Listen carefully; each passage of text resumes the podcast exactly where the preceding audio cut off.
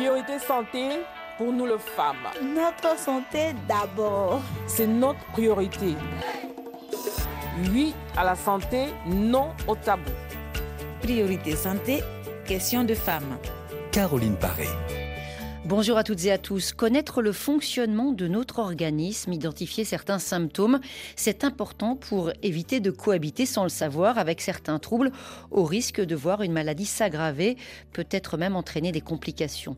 Mais certaines affections ne facilitent pas la tâche dans la mesure où les signes, les manifestations peuvent être confondus avec d'autres problèmes et donc retarder le diagnostic. C'est le cas de notre sujet du jour dans notre émission Questions de femmes puisque nous parlons des maladies de la thyroïde. L'émotivité, les troubles du sommeil, les variations de poids, les troubles du transit ou les bouffées de chaleur, ces difficultés ou changements sont loin d'être propres au dérèglement de cette glande essentielle dans la fabrication et la distribution d'hormones à notre corps. Alors aujourd'hui, nous allons insister sur la sensibilisation, comprendre ce qui se passe en nous pour agir efficacement, dépistage, prise en charge, suivi régulier, traitement hormonal, chirurgie, permettent de reprendre le contrôle sur son activité thyroïdienne. Et bien sûr, répondre à des questions, à vos questions, puisque comme chaque vendredi, vous avez la parole dans Priorité Santé et un spécialiste est à votre écoute pour y répondre.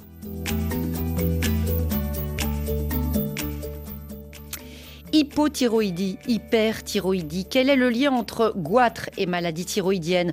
Quand la chirurgie est-elle nécessaire? Un spécialiste donc à votre écoute et on vous retrouve dans les studios de RFI en full full day et mandinquant de Dakar, professeur Abdoulaye Ley, bonjour. Bonjour Caroline. Vous êtes chef de service de médecine interne et d'endocrinologie diabétologie au Centre hospitalier national de Pékin, directeur aussi de la polyclinique universitaire de l'UCAD. Vous êtes aussi professeur titulaire des universités à la faculté de médecine de l'université Diop de Dakar. Et on remercie bien sûr toute l'équipe de RFI Dakar pour son accueil. Notre santé, si on en parlait. Alors c'est un passage obligé, un professeur Abdoulaye Ley, petite leçon d'anatomie, située, localiser sa thyroïde et en comprendre aussi les bases du fonctionnement pour expliquer le plus simplement possible à quoi sert cette glande thyroïde. D'abord, elle est où dans notre corps? Alors, euh, question importante, la glande thyroïde se situe à la base du cou, juste au-dessus du petit creux qu'il y a euh, au centre plaqué sur la trachée artère. En fait, euh, une thyroïde normale ne peut pas être vue ni palpée. C'est une euh, glande en forme de moitié de châtaigne qui est plaquée sur la, sur la trachée euh, à la base du cou, sur la surface antérieure de la base du cou, très simplement. Alors, professeur, est-ce que, à l'inverse, il y a forcément une dimension physique quand il y a des troubles de la thyroïde, au sens où est-ce que les dérèglements euh, provoquent forcément, par exemple, un gonflement, un changement euh, de, de nature de cette glande ou pas du tout? En fait, il y a deux types d'anomalies dans les maladies thyroïdiennes. Il y a les anomalies de structure, c'est ce qui concerne le volume, et puis il y a les anomalies fonctionnelles c'est-à-dire il y a un excès de sécrétion d'hormones ou une insuffisance de sécrétion d'hormones ou une, un fonctionnement normal. Donc c'est la combinaison de ces anomalies structurelles et de ces anomalies fonctionnelles qui donne les grands cadres pathologiques. Euh, en termes plus simples, la thyroïde doit avoir un volume standard, normal chez l'individu, 20 cm3 par exemple. Et donc quand ce volume est augmenté, c'est ce qu'on appelle goitre. Maintenant, le volume peut, peut, être augmenté alors que la fonction est normale. Comme le volume peut être normal et la fonction est anormale, soit la thyroïde sécrète un excès d'hormones, donnant ce qu'on appelle l'hyperthyroïdie, ou bien elle fonctionne insuffisamment, donnant l'hypothyroïdie. Donc c'est toujours la combinaison entre la structure, est-ce que c'est volumineux, est-ce qu'il y a des nodules ou pas, et la fonction, est-ce que ça hyperfonctionne ou ça hypofonctionne. Vendredi, émission Question de femmes, précisément les femmes qui ont un risque plus élevé de développer un problème de thyroïde. Pourquoi, professeur Lay L'explication juste à 100%, on ne la connaît pas, on n'a que des pistes d'explication. Et la première, c'est qu'on pense que le fait qu'il y ait des hormones sexuelles, en particulier l'œstrogène, qui est l'hormone féminine, peut être à l'origine d'une baisse de la tolérance immunitaire. Parce qu'en fait, parmi toutes les causes de maladies thyroïdiennes, les causes les plus fréquentes, ce sont des euh, maladies auto-immunes, les causes auto-immunes. C'est-à-dire que c'est l'organisme qui fabrique des armes, ce qu'on appelle des anticorps, qui viennent attaquer la thyroïde et la perturber son fonctionnement. Et que ce soit dans l'hyperthyroïdie comme dans l'hypothyroïdie, cette cause auto-immune est la plus fréquente. Par exemple, on a ce qu'on appelle la maladie de base d'eau, qui est une maladie auto-immune qui donne l'hyperthyroïdie.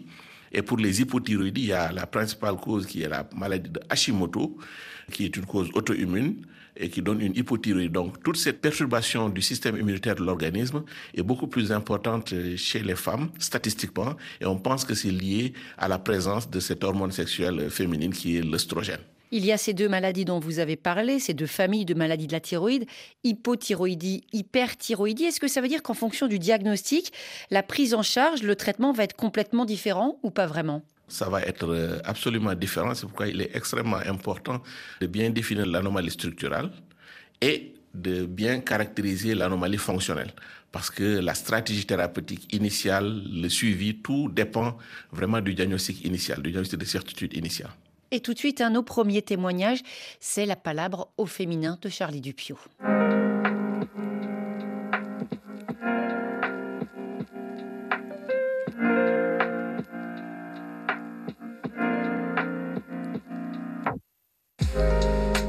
Et elles sont deux aujourd'hui autour du micro de Charlie. Nous retrouvons à Corbeil-Essonne, en région parisienne, Fatoumata, 41 ans, et Bintou, 25 ans.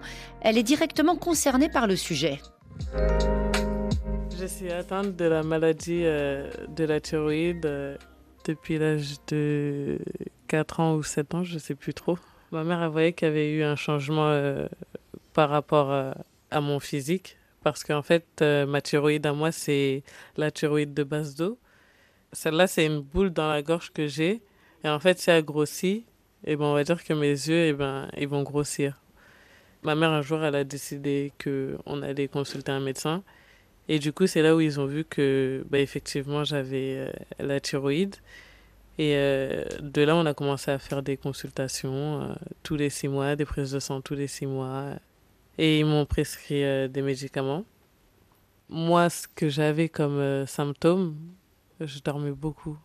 Quand j'étais petite, euh, par exemple, je revenais de l'école, je revenais à 16h30, on va dire, et ben je dormais jusqu'au lendemain, 7h du matin, ouais. Comment tu vivais ça? Tu étais en quelle classe euh, Au lycée, au collège? En primaire. En plus.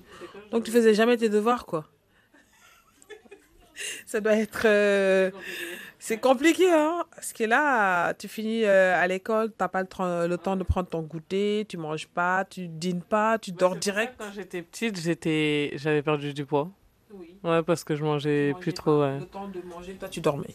Tu dormais plus que. des fois, je faisais la sieste euh, à l'école aussi.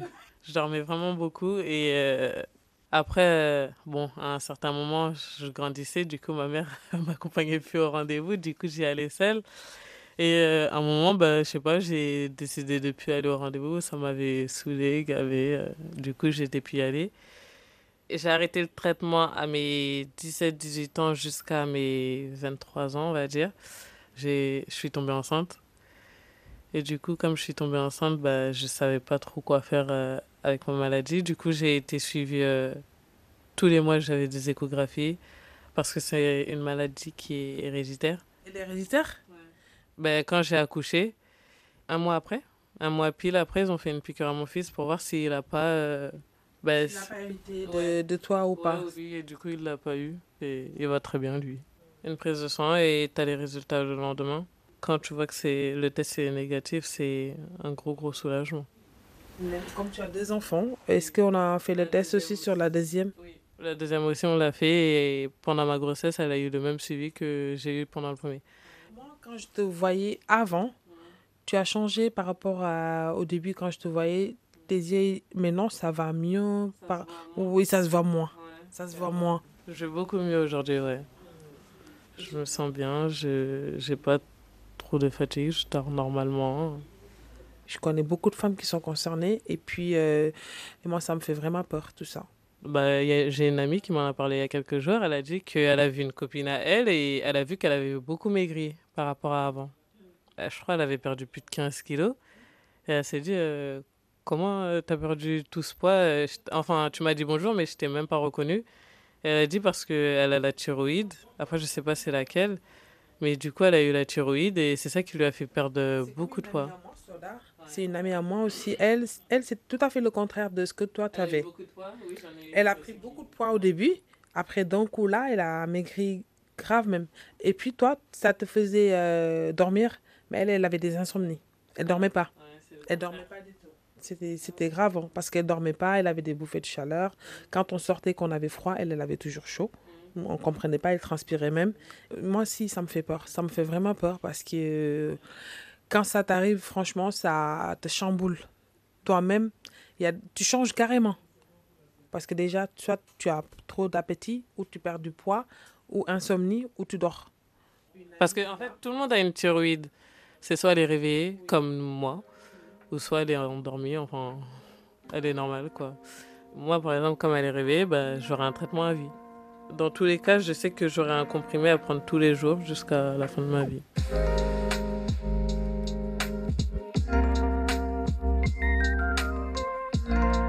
La thyroïde réveillée, c'est l'expression retenue par Bintou, professeur Abdoulaye Ley. Cette expression, elle est assez parlante. Hein, ces témoignages recueillis par Charlie Dupio. On a entendu un cachet pour toute la vie et finalement, ça régule assez bien les choses. Euh, absolument. Ça, ça traduit en fait la perturbation de la qualité de vie, le retentissement de ces maladies vraiment sur la vie de tous les jours. Mais euh, dans son témoignage, on voit aussi que les signes peuvent être différents d'une personne à l'autre parce que dans une hyperthyroïdie, classiquement, on a une insomnie, on ne dort pas du tout. Elle, elle avait comme de l'hypersomnie, elle dormait trop. Aussi, euh, elle ne nous a pas dit qu'est-ce qu'elle a eu comme traitement, est-ce qu'elle avait été opérée ou bien c'est de l'iode radioactif, quoi qu'il en soit. L'hyperthyroïdie, on a un traitement radical, c'est quand le traitement radical est fait qu'après, pour supplémenter, pour suppléer à cette fonction de la thyroïde qu'on a enlevée ou qu'on a invalidée, ben, il faut prendre une hormone toute la vie, puisque cette hormone thyroïdienne est nécessaire au bon fonctionnement de l'organisme de tous les jours. Sur euh, Facebook, on a une auditrice de Douala au Cameroun, Catherine, qui explique qu'elle a été diagnostiquée hyperthyroïdienne mais elle n'avait ni le cou ni les yeux euh, gonflés et euh, elle s'interroge sur le fait justement sans symptômes visibles, comment est-ce qu'on peut reconnaître cette maladie Est-ce qu'il faut faire finalement, professeur, des examens systématiques? Alors, tout commence par l'activité pour être orienté, mais effectivement, on peut avoir une maladie de Bason sans avoir les signes caractéristiques. Mm. En fait, ce qu'il faut savoir, c'est que quand il y a un hyperfonctionnement de la thyroïde et qu'il y a une hyperthyroïdie, il y a plusieurs causes. Et parmi les causes, l'une des plus fréquentes, c'est effectivement la maladie de base d'eau. C'est celle-là qui associe les signes d'hypersécrétion d'hormones que l'on appelle la thyrotoxicose, c'est-à-dire euh, maigrir, palpitations, les sueurs, l'énervement, le stress, l'insomnie, la diarrhée. Tous ces signes d'excès d'hormones thyroïdiennes, la thyrotoxicose, vont être accompagnés d'autres signes en fonction de la cause. Et donc, quand il s'agit de la maladie de base d'eau, il y a la thyrotoxicose plus des signes oculaires, ce qu'on appelle l'exophthalmie, les yeux qui sortent de façon symétrique. Et puis, il y a le goitre qui est vasculaire, c'est un goitre qui est volumineux avec les vaisseaux qui sont visibles et parfois des signes cutanés au niveau de la jambe. Mais on peut avoir une hyperthyroïdie non liée à la maladie de base d'eau, qui est la forme auto-immune, mais qui soit simplement liée à un ou deux nodules au niveau de la glande thyroïde. Et la glande thyroïde peut être petite ou à peine un peu gonflée, mais il y a un tout petit nodule que l'on ne verrait qu'à l'échographie qui hyper sécrète les hormones. En ce moment, on a de l'hyperthyroïde, mais alors sans gros goitre, ni signe cutané, ni, ni exophthalmie. Donc, euh, l'étape de la recherche étiologique est importante. Et donc, on peut aussi ne pas avoir d'exophthalmie ni de signes cutanés, avoir une véritable maladie de base d'eau. En ce moment, c'est l'exploration biologique, la recherche des anticorps qui permettra de rattacher cette hyperthyroïdie qu'on aura confirmée avec la TSH et le rattacher à une, une maladie de base d'eau par le dosage des anticorps. Et on va prendre tout de suite une première question.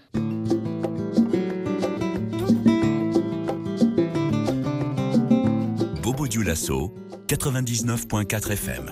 Et en ligne du Burkina Faso, on retrouve Virginie. Bonjour Virginie. Bonjour Caroline Paris. Alors Virginie, vous êtes en quelque sorte aujourd'hui la porte-parole de votre sœur. Euh, quel âge a-t-elle cette sœur aujourd'hui? Elle a 47 ans. Et à quand remonte son diagnostic pour les problèmes de thyroïde? C'est depuis 2017. Mhm. Elle avait des symptômes Mhm. visibles? Oui, elle avait le goitre. C'est suite à l'intervention du goitre qu'ils ont retiré les thyroïdes. Ils ont retiré donc sa glande thyroïde. Votre sœur a été opérée. Est-ce qu'elle a eu un traitement après l'opération? Elle a eu un traitement. Son médecin l'a mis sous lévothyrox Mhm. dose 50. Mhm. Et en termes de suivi, donc elle prend ses cachets. Et, est-ce qu'elle est suivie régulièrement par un médecin? Pas régulièrement, puisque quand elle est repartie pour son rendez-vous, six mois après l'intervention, le médecin a trouvé que c'était faible cette dose. Et il a prescrit la dose Levothyrox 75. Et ça fait plus de deux ans qu'elle prend ça. Mais elle n'a pas été à son rendez-vous près de deux ans. Pourquoi? Elle se sentait bien. Mais c'est important quand même ce suivi. Est-ce que vous, vous lui avez dit ce serait peut-être mieux que tu y ailles? Oui, je l'ai conseillé. Et elle vous a pas écouté C'est votre petite sœur ou votre grande sœur? C'est ma grande sœur. Ouais. J'ai insisté pour qu'elle reparte faire ce contrôle, vu que son médecin traitant est dans la capitale et elle, elle est hors de la capitale. C'est pas toujours évident. C'est pas, toujours évident. On comprend bien. Virginie, alors vous avez des questions à poser à notre invité, au professeur Ley. Euh, allez-y, hein, il vous écoute. Ma grande sœur aimerait savoir si la prise de l'évothyrox dose 75 que son médecin l'a traité à vie n'aura pas de conséquences sur sa santé à la longue. Si on peut changer cette prise de produits, à compenser ça par des aliments et lesquels. D'accord. Alors je reprends ces questions, professeur Ley. Est-ce qu'il y a des effets secondaires connus du lévothyrox hein, C'est la marque, le nom commercial de la lévothyroxine, une hormone de synthèse. Est-ce que ça peut être dangereux au long terme?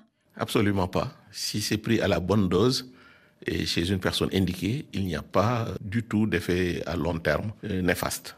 Et la question sur l'alimentation, est-ce qu'il y a un certain régime alimentaire qui pourrait finalement remplacer les médicaments? Qu'est-ce que vous en pensez? Absolument pas. Il n'y a pas de. En fait, ce qu'il faut comprendre, c'est que la thyroïde, quand elle existe chez l'individu, sécrète justement cette hormone qui est nécessaire, c'est comme arroser une plante. Pour que la plante vive, ces hormones thyroïdiennes sont aussi autant nécessaires pour le bon fonctionnement de l'organisme, de tous les organes de notre corps. Et donc, si la thyroïde a été enlevée, comme c'est le cas chez sa sœur, puisqu'on a tout enlevé apparemment, ben, il faut absolument prendre cette hormone de synthèse pour remplacer cette fonction. Mm. Et euh, on ne peut pas du tout euh, changer ça ou l'arrêter pour prendre des aliments parce qu'il n'y a aucun aliment qui amène des hormones thyroïdiennes. Virginie, si votre sœur a pensé à arrêter euh, son, sa prise de médicaments tous les jours, pourquoi? C'est parce que ça l'embête de prendre des médicaments? Ou j'ai une autre question très concrète, parce que finalement ça coûte cher? Elle prend, elle continue toujours le traitement, un comprimé par jour. Mais elle se plaint fréquemment, la gorge sèche, les vertiges, les angines et souvent des petites douleurs des deux côtés. Ça veut dire qu'elle a encore des symptômes, professeur Laïc. Qu'est-ce que vous pouvez lui dire? Est-ce que ça peut être, par exemple, euh, lié à l'opération chirurgicale? Non, pas du tout. L'intervention chirurgicale, quand il y a une thyroïdectomie, quand ça cicatrise au bout d'une semaine, dix jours, après c'est fini, on n'en parle plus. Ensuite, lorsqu'on a opéré et qu'on a enlevé la thyroïde, l'individu peut avoir des symptômes, avoir de l'angine, ce sont les amygdales, on peut faire une pharyngite, on peut faire d'autres choses, mais à l'intérieur. Mais la thyroïde ne fait pas mal en tant que telle.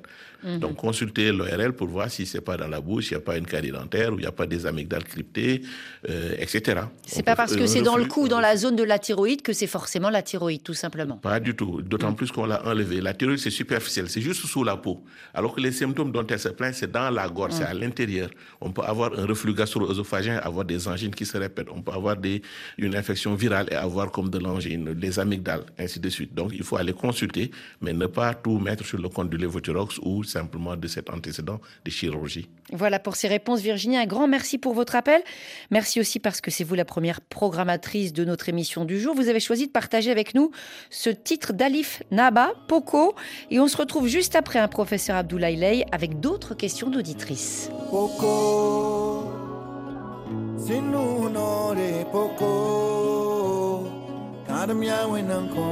Poco. sin un'ora poco e cambiamo in un conte.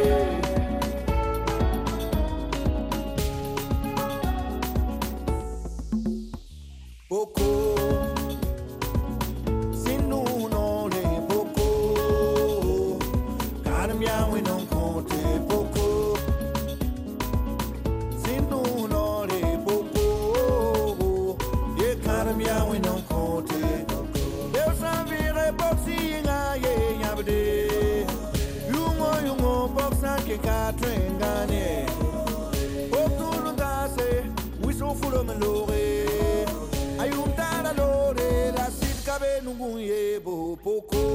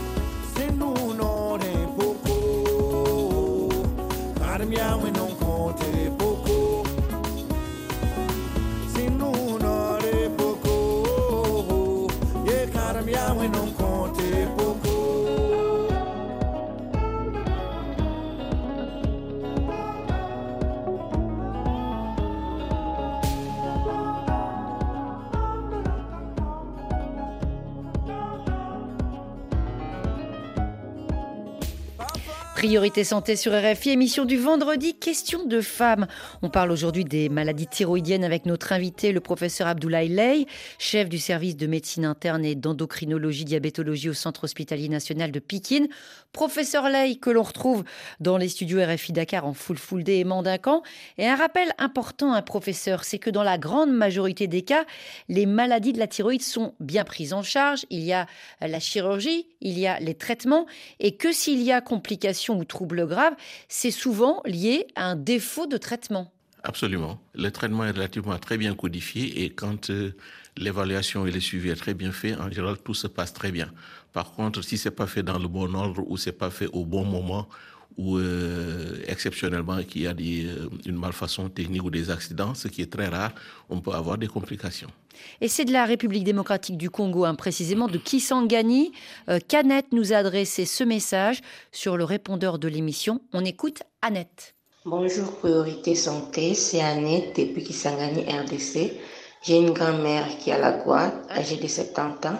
J'ai des questions à poser au docteur. La goîte est causée par quoi? Peut-on l'opérer sans risquer sa vie? Merci beaucoup. Et Annette nous avait précisé sur Facebook que ce goitre n'a donc pas été opéré. Il est douloureux pour sa grand-mère et parfois même elle a des problèmes pour avaler, pour déglutir. Il peut même arriver qu'elle ait des nausées. Donc ces questions d'Annette, professeur Ley, euh, pourquoi euh, ce goitre est apparu et pourquoi est-ce que sa grand-mère n'a pas été opérée? Alors, la première chose à prendre en considération, c'est qu'il s'agit ici d'un goitre chez un sujet âgé, une Mm. femme qui a de la douleur. On n'a pas donné les autres caractéristiques du goitre, mais en général, sujet âgé qui fait goitre avec douleur, il faut craindre que ça soit un cancer de la thyroïde. Et dès, dès l'instant qu'on parle de cancer de la thyroïde, eh bien, on est dans le flou quant à l'origine. On ne connaît pas les causes. Dans certaines familles, on peut avoir des mutations génétiques, etc., qui peuvent favoriser la survenue de cancer, mais pour en avoir une cause bien particulière comme une maladie infectieuse, ça, on ne peut pas le dire. Euh, ceci dit, et dit que ça n'a pas été opéré, Parfois, on a de la douleur sur un goitre, c'est une strumite. On avait un goitre ancien, ça s'inflamme, ça peut faire douleur. Ce n'est pas forcément un cancer.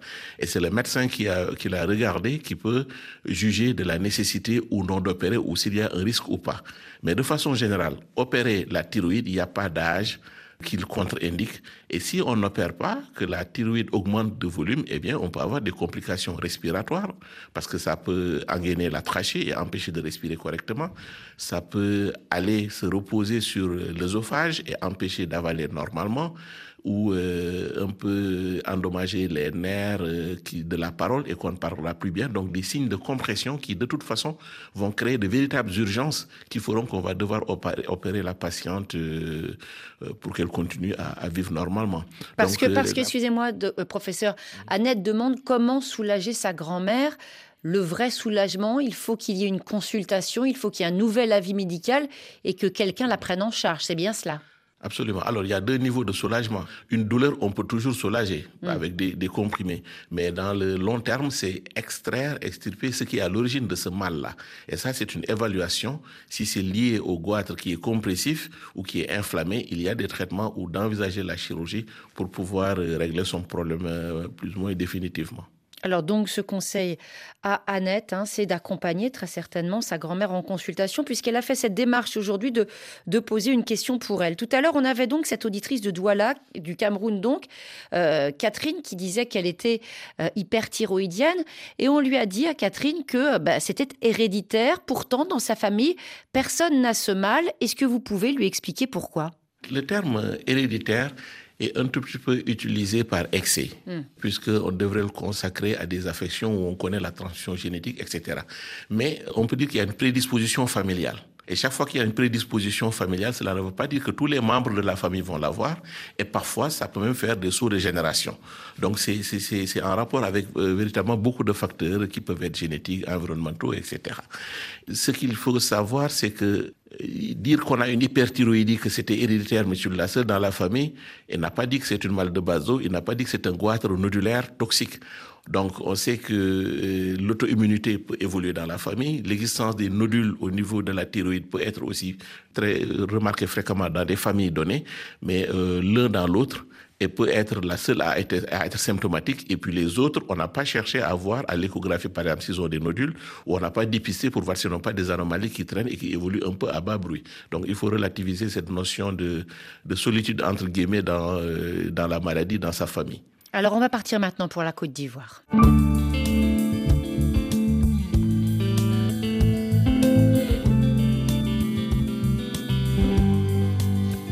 RFI à Abidjan, 97.6 FM. Kadi, bonjour. Bonjour Caroline. Alors vous avez été diagnostiquée il y a quelques mois pour quelle maladie de la thyroïde? Euh, J'ai été diagnostiquée d'une hyperthyroïdie. Alors vous avez consulté euh, Kadi suite à quels symptômes? J'avais des douleurs à la gorge, je sentais des petites boules au niveau de la gorge. J'avais de la fièvre, j'avais pas mal de symptômes, j'avais l'insomnie, euh, j'arrivais vraiment pas à, dormir les nuits, euh, une conspiration excessive. J'étais très très très constipée également. J'avais grossi de façon euh, exagérée et puis bon après j'ai maigri également. Donc franchement, j'ai consulté à la suite de toutes ces douleurs là dans la gorge. Mm, mm. Alors il a fallu quand même un certain temps, un Kadi, avant que le bon diagnostic ne soit posé. Racontez-nous un petit peu toutes ces étapes qui ont été autant d'épreuves. Oui, euh, tout a commencé euh, en 2020. En 2020, euh, j'avais, j'ai eu un mal de gorge vraiment très douloureux, comme si un os s'était cassé dans ma gorge. C'est ce que Mhm. je disais au médecin.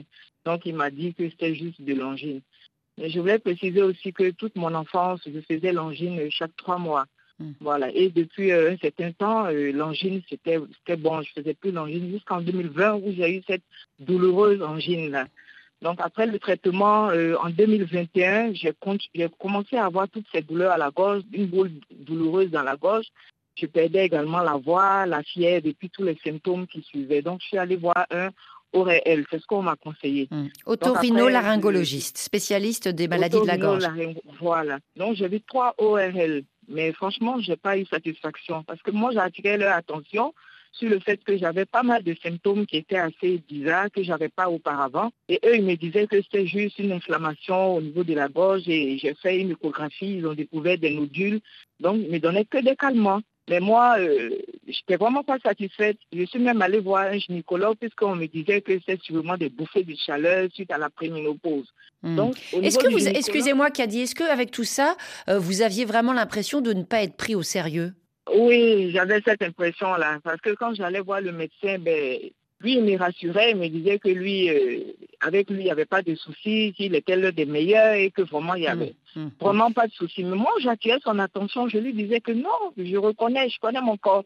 Je sais ce qui se passe aujourd'hui. Et vous Et avez bien fait parce que vous vous êtes écouté, Kadi, finalement, euh, quel praticien a fini par vous orienter vers le bon spécialiste, une endocrinologue? Finalement, c'est un ophtalmologue qui m'oriente vers un endocrinologue. Parce que là, j'avais commencé à avoir des démangeaisons au niveau des yeux, des Mm. rougeurs et des scènes.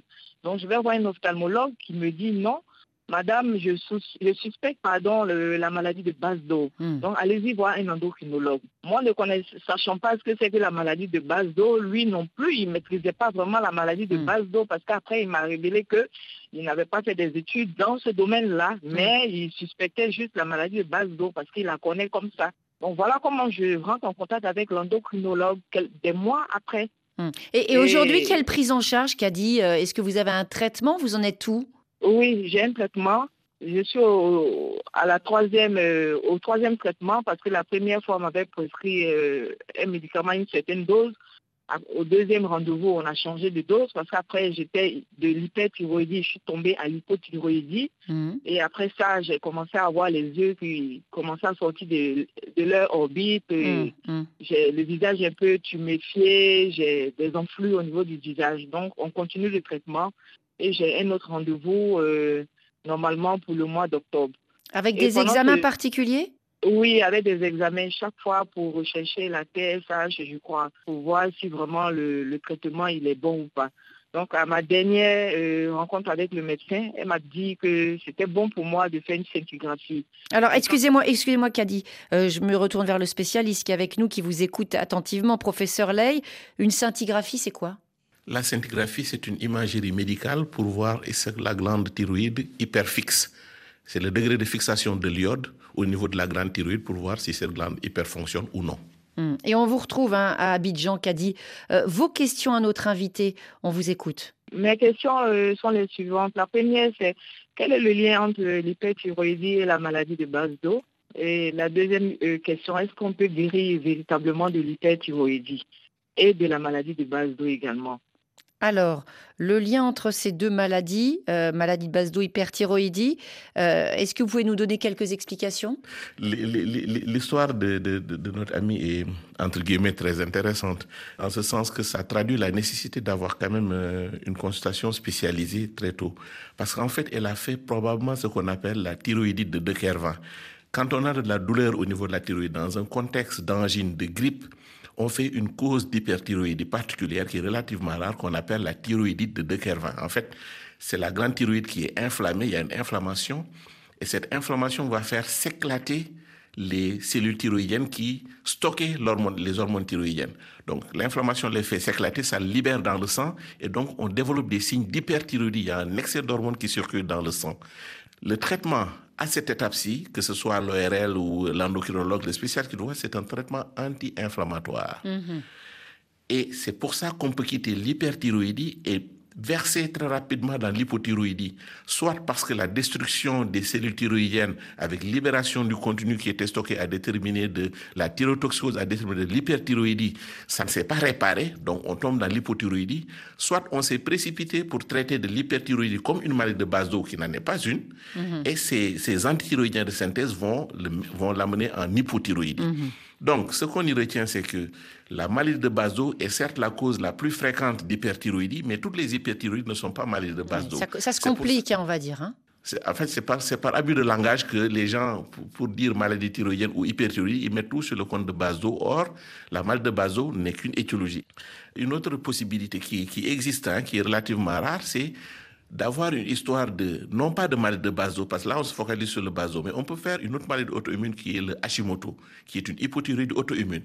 Mais le début de l'histoire de ce Hashimoto, l'agression par les anticorps, va déterminer aussi une destruction des cellules thyroïdiennes et commencer par une hyperthyroïdie, une thyrotoxicose qu'on appelle la hachitoxicose. C'est-à-dire que donc, on va commencer une authentique maladie de Hashimoto, une hypothyroïdie, par un épisode d'hyperthyroïdie. Ce sont tous les symptômes qu'elle a expliqués. On a de la douleur, de la Mm. fièvre, on maigrit, des signes Mm. thyrotoxicose, mais rapidement, au bout de quelques semaines, on va basculer vers euh, l'hypothyroïdie.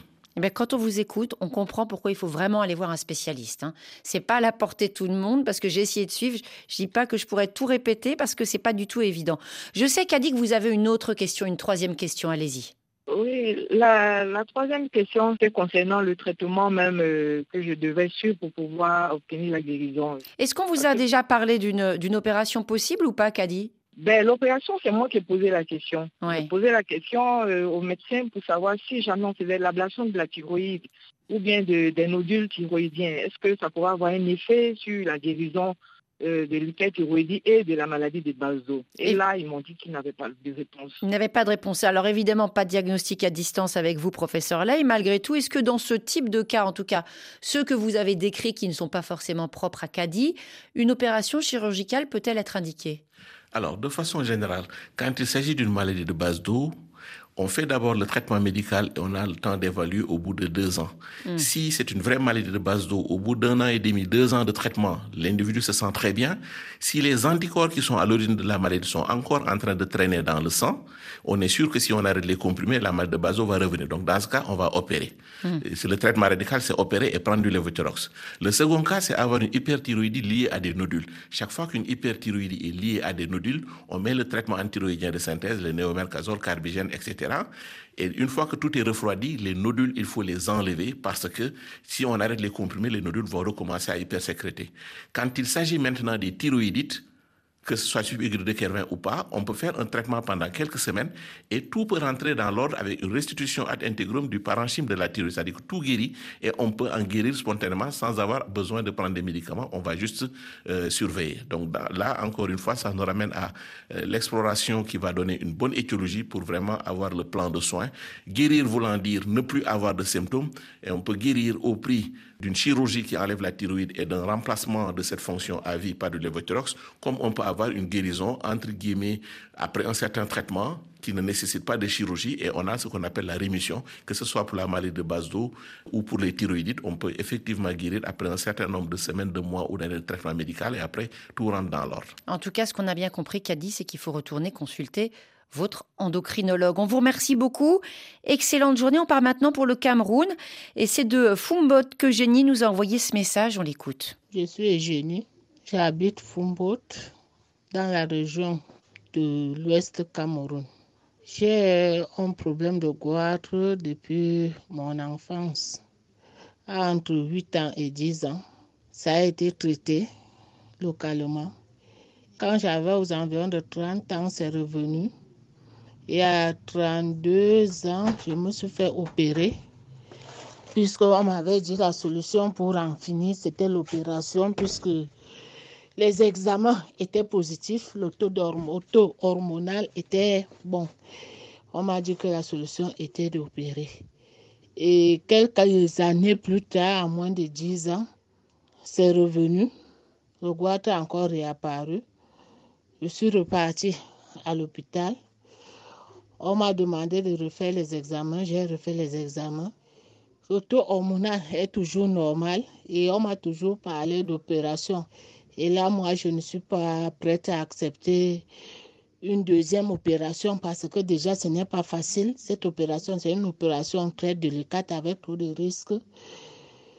C'est ce problème que j'ai aujourd'hui, mais j'aimerais savoir si ce n'est pas possible de traiter ça et faire disparaître sans passer par une intervention chirurgicale. Parce que je ne suis pas prête à accepter une deuxième intervention chir- chirurgicale parce que je ne suis pas sûre si la première s'est bien passée, si la deuxième pourra encore bien se passer. Ou alors, qu'est-ce qu'il faut faire? Quelles dispositions prendre? Est-ce qu'il y a des interdits? Est-ce qu'il y a peut-être une ration quelconque adaptée à la situation? J'ai besoin de vos conseils. Merci et bonne soirée. Alors, Eugénie, concernée par un problème de goitre, professeur Ley, on va dire que c'est arrivé très très tôt, hein, dès l'enfance, une opération, une récidive. Mais au niveau hormonal, a priori, pas de problème. Et à nouveau, Eugénie se voit proposer une opération. Cette fois, elle hésite. On peut la comprendre elle vous demande des conseils. Pourquoi ce goitre aussi jeune, vers 8-10 ans? On ne connaît pas ça, la, la situation trop géographique. Est-ce qu'il y a Mm. un goitre endémique là-bas ou pas c'est dans un contexte. En général, quand les- ce sont les enfants qui font des goitres, il y a parfois un peu de déficit en iode. Et si elle a dit que ça a été traité et que ça s'est bien passé, peut-être il y a eu de la supplémentation. Ce qu'on voit le plus souvent chez les enfants et c'est transitoire. Ça veut dire, excusez-moi, je vous interromps parce que c'est très important ce que vous venez de dire. Dans certaines régions, euh, ça se voyait avant, par exemple en France, dans les régions de montagne. Ça se voit encore en, en Afrique subsaharienne. On en avait parlé avec un de vos confrères. Par exemple, dans certaines zones montagneuses de Côte d'Ivoire, il y a des endroits où donc il n'y a pas d'iode, on est loin de la mer. Et dans ce cas-là, qu'est-ce qu'on fait très quotidiennement quand on mange? Qu'est-ce qu'on fait? J'ai la réponse, mais je vous la laisse la donner. Euh, ce ce qu'on doit faire individuellement, c'est prendre beaucoup de poissons ou de fruits de mer pour être, être, avoir l'iode. Et puis sinon, sinon, prendre le sel iodé. Du sel iodé, Parce que voilà. Du sel iodé que l'on, dans le commerce pour l'utiliser dans, le, dans la famille. Quoi. Donc ça, c'est important. Une opération euh, du goitre et le goitre qui revient. Pourquoi, professeur? Ben, c'est parce qu'il y a deux types, euh, grossièrement deux types d'opérations de, de, la thyroïde du goitre. On peut faire ce qu'on appelle une thyroïdectomie totale, c'est-à-dire qu'on enlève toute la glande thyroïde, comme on peut faire ce qu'on appelle une thyroïdectomie partielle. On enlève la moitié ou euh, les trois quarts et on laisse une partie pour que justement l'individu n'ait pas à prendre un médicament toute la vie. Malheureusement, la partie que l'on laisse sur place en enlevant l'autre partie, cette autre partie, avec le temps, peut regrossir mm -hmm. ou même des nodules peuvent y apparaître, ce qui fait indiquer une autre intervention chirurgicale pour totaliser. Alors Eugénie, c'est pas la seule à poser la question. Tout à l'heure, vous avez répondu assez brièvement. Nos auditrices recherchent une alimentation pour soigner leur thyroïde. Qu'est-ce que vous pouvez leur dire? Alors, à part euh, le sel de tout à l'heure et, et, les fruits de mer oui, et le poisson. Le, le, le sel, c'est le cas particulier. En fait, pour la thyroïde, faut, faut savoir simplement que pour son fonctionnement normal, avant même qu'on ne soit malade, il faut manger équilibré. La thyroïde a besoin de beaucoup de minéraux, d'oligo-éléments, et donc ça, c'est le sélénium, etc. C'est une alimentation équilibrée. Pour ne pas, si on est dans une zone où on a, on a tendance à faire des goitres, il faut effectivement éviter les aliments qui sont dits goitrigènes. Ce sont tout ce qui est chou, c'est manioc, euh, en tout cas pour ce qui est du contexte africain. Ce sont ces, ces, aliments que l'on dit d'éviter de prendre. Même le sucre en excès peut être à l'origine de la, de de, cette dysfonction. Ça veut Donc, dire pas d'attiéké à tous les repas entre, surtout, surtout. Surtout, par exemple. Si on, attend, si on ne veut pas développer le goitre, parce que ça perturbe justement la fabrication des hormones thyroïdiennes. Et quand la thyroïde s'efforce de beaucoup travailler pour euh, avoir suffisamment d'hormones thyroïdiennes, ben, il gonfle. C'est un muscle qui travaille, donc qui va grossir. C'est le cas euh, de prévention, si vous voulez, de l'apparition du, du, goitre en, en évitant euh, ces types d'aliments. Et surtout, beaucoup qui se posent la question, c'est ils ont déjà été opérés ils prennent du lévothyrox et ils continuent à se poser des questions. Est-ce que je peux manger ceci? Est-ce que je peux ne pas manger cela? Or, une fois qu'on est sous lévothyrox, on a enlevé la thyroïde, il n'y a pas de risque de développer un goitre. Donc, on est comme tous les individus. Tout ce à quoi il faudrait faire attention, c'est de prendre son lévothyrox au moins une heure de temps avant de manger pour ne pas que ça se mélange avec les aliments et diminuer l'absorption. Et aussi, peut-être diminuer le lait de soja, tout ce qui est produit à base de soja, parce que ça peut aussi perturber l'absorption la, la, de ce lévothyrox. Mais autrement, une fois qu'on a opéré, est on peut manger équilibré normalement, il n'y a pas d'interdit ni de sens interdit. Alors, un dernier appel. Pour ça, on retourne en Côte d'Ivoire. Cette fois, c'est à Boaké que nous retrouvons Yolande. Bonjour. Euh, bonjour, Caroline. Alors, Yolande, des problèmes de thyroïde, ça remonte à quand? Ça remonte à 4 ans. J'ai subi une ablation totale de la thyroïde depuis près de deux ans. Et c'est à la faveur d'une émission télé traitant sur la maladie de la thyroïde que je suis allée voir euh, un endocrinologue. Mmh. Est-ce qu'il y avait d'autres cas dans votre entourage familial? Oui, dans mon cas, oui, dans mon entourage, il y avait un autre cas, ma sœur, qui a subi aussi une ablation. Et moi, j'ai demandé qu'on me fasse une ablation totale, ce qui a été fait. Et vous vous sentez comment, euh, Yolande, depuis cette opération chirurgicale? Depuis cette opération chirurgicale, ça s'est bien passé. Les cordes vocales sont bonnes. Et on m'a demandé aussi de faire des analyses de sang, le taux de calcium étant également bon. Euh, après l'intervention, j'avais seulement du mal à tourner le cou. J'ai été rassurée par le chirurgien. Petit à petit, c'est rentré dans l'ordre au bout de deux semaines. Et je fais un contrôle régulier de la TSH. Mmh. Et, vous avez des questions? On l'a évoqué tout à l'heure avec notre invité, le professeur Abdoulaye Ley. L'alimentation, le rôle de l'alimentation euh, en, en, lien avec ce dérèglement de la thyroïde. J'ai une petite question. Euh, vous êtes en Côte d'Ivoire. Est-ce que vous mangez souvent de la tiéké? Ah ça, je vous le dis pas, Yolande, ça c'est ma nourriture Mais j'en étais sûre. Je me disais, si elle est ivoirienne, il y a forcément de la tiéké dans le coin, hein, c'est ça. Oui, oui. Alors, euh, je me demandais s'il fallait que je continue, puisque j'ai plus de thyroïde, est-ce qu'il faut continuer à manger le manioc, précisément la tiéké, et certains légumes à éviter, des fruits. Et on nous demande aussi de prendre le, les comprimés à base de vitamine C loin de la prise de lévothyrox, mm -hmm. voire 6 heures de temps. Mmh, des conseils, des conseils donc de, dans cet ordre en termes de, de, médication. On va commencer par le début. Professeur Abdoulaye Ley, euh, vous avez dit tout à l'heure à la tiéké, attention, pas trop. Euh, c'est un conseil que vous répétez à Yolande? Maintenant qu'on l'a opérée et qu'elle n'a plus de thyroïde, elle n'a qu'à s'en donner à cœur joie. Ah, elle peut y aller. juste Elle peut y aller. Bon, ben alors là, c'est- pas- Ah,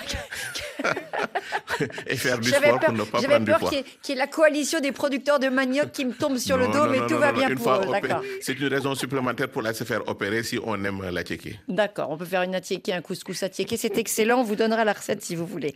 Deuxième question de Yolande, vitamine C et lévothyrox, comment ça se passe? Est-ce que les deux font bon ménage Euh, Les, interrelations qu'il peut y avoir quand on les absorbe en même temps, c'est juste la diminution du taux qui est absorbé par rapport au lévothyrox. Mais euh, le prendre à distance, c'est comme euh, le prendre à distance de l'aliment. Il vaut mieux prendre ses vitamines après qu'on ait pris son petit déjeuner et avoir pris le lévothyrox dès, le- dès qu'on se réveille le matin pour laisser au moins passer une heure de temps avant d'absorber quoi que ce soit d'autre.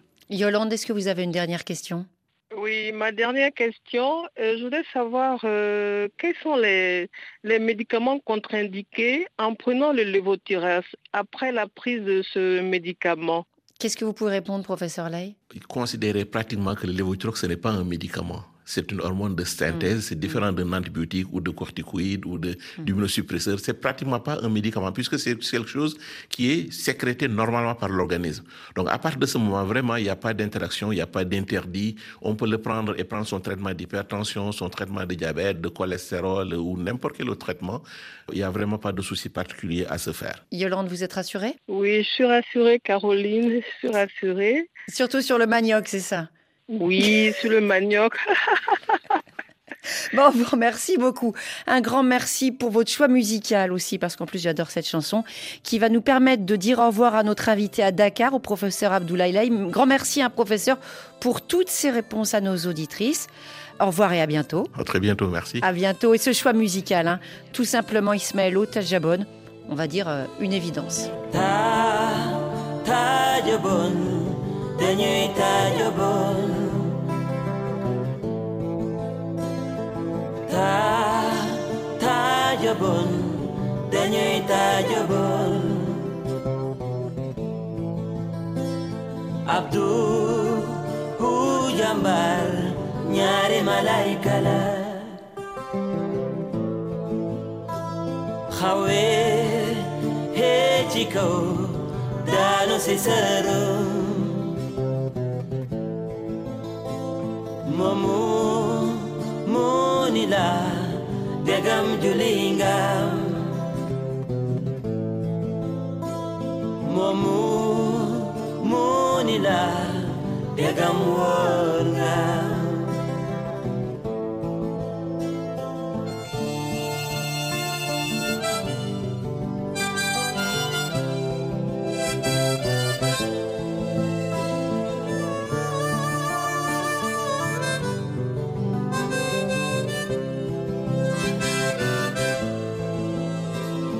away, let it da nossa se.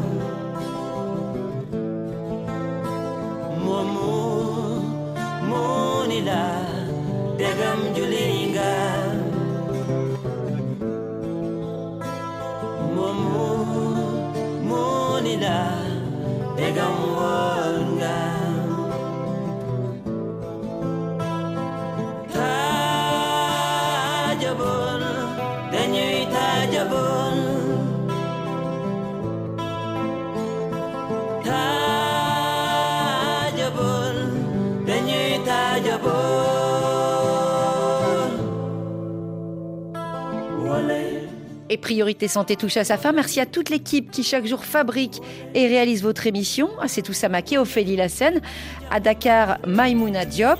On se dit à lundi et d'ici là, portez-vous bien.